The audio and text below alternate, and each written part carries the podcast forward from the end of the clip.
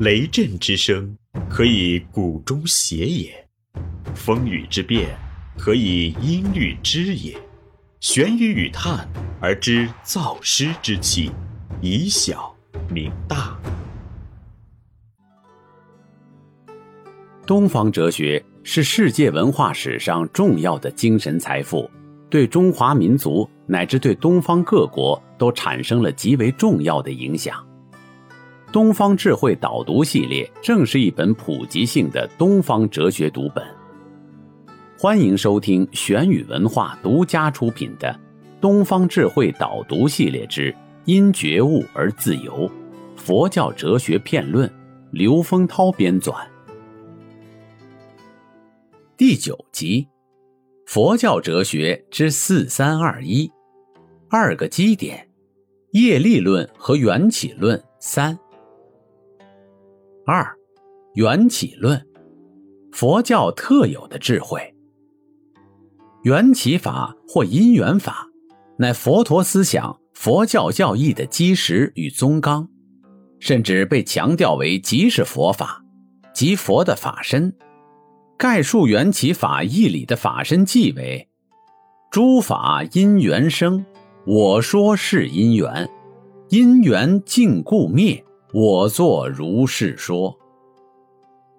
缘起法所表述的纯属哲学原理，是用理性的思维方法，从一切现象中抽象出来的基本法则或普遍规律，其中闪烁着古代辩证法思想的熠熠光辉。关于缘起法，并不是人类臆造的，而是客观存在的，本然如是的真实。这充分表明了佛陀的理性主义精神。佛陀思想的基本特征是充分发挥人类所具有的理性之能，去发现普遍规律，如实认识宇宙人生的真挚本面，从中觅得解脱生老病死等苦难的正道。这在对神的崇拜迷信笼罩全社会、君临思想界的时代，无疑具有反传统、崇理性的革命精神，是适应社会发展趋势的，是进步的、积极的。佛陀定义缘起为各自因缘和合无缺，相续而起，并将缘起法的意蕴分为三项、八门、十一义。一三相，是指缘起法的三大性质：无动作，没有所谓的第一启动者和造物主，只有各种条件的集合；性无常，凡因缘合合而生起存在的现象，皆处于生灭变异中，不能永驻，这是一切现象常住不变的本性。有堪能，因缘合合。便产生特定的作用功能。二，八门是从八个方面观察缘起法，或将缘起法运用于八个方面：一，有受用世俗境界缘起，观察感觉、知觉等受用由视觉所识别的对象因缘合合而生眼识等；二，认持缘起。观察众生依靠食物等的摄入来维持生命。三食因缘起，观察食物如谷子，从种子、水、田、人工等因缘而生。四一切生身相续缘起，观察众生的生命活动依诸因缘而相续不断。五。一切生身依持缘起，观察众生所依止的世界依诸因缘而生成坏灭。六，一切生身差别缘起，观察各类众生形态受用差别的因缘。七，清净缘起，观察如何净化自心而得到解脱的因缘。八。自在缘起，观察如何达到心念自在、所愿皆成的因缘，如禅定等。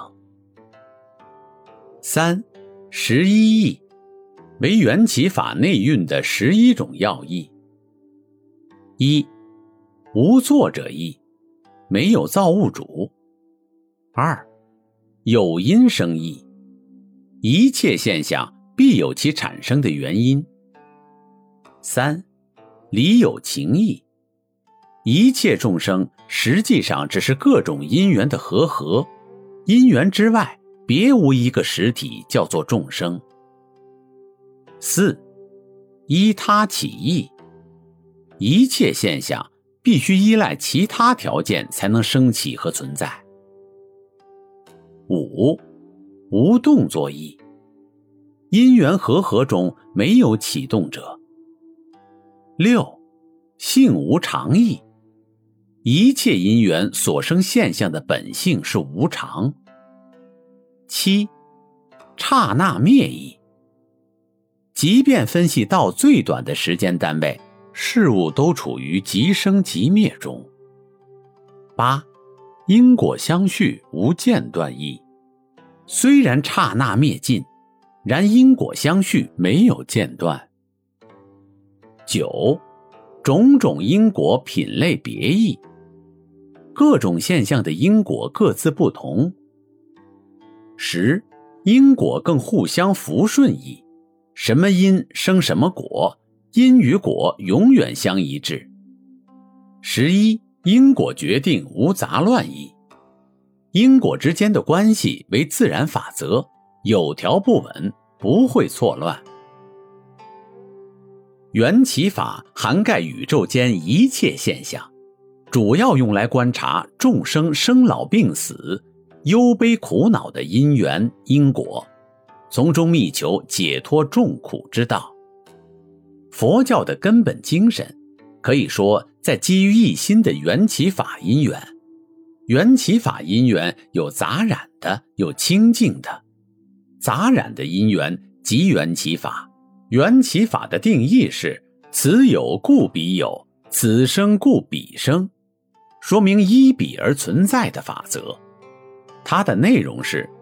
为无名缘行，行缘识，识缘名色，名色缘六处，六处缘处，处缘受，受缘爱，爱缘取，取缘有，有缘生，生缘老病死。总的来说，即纯大苦聚集，这是佛经中常说到的。在中观瑜伽学中，缘起法或称依他起法。通于染净，成为佛法中异常重要的理论，所以这值得特别留心。这里是玄宇文化东方智慧导读系列之《因觉悟而自由》佛教哲学片论。思而变，知而行，以小明大，可知天下。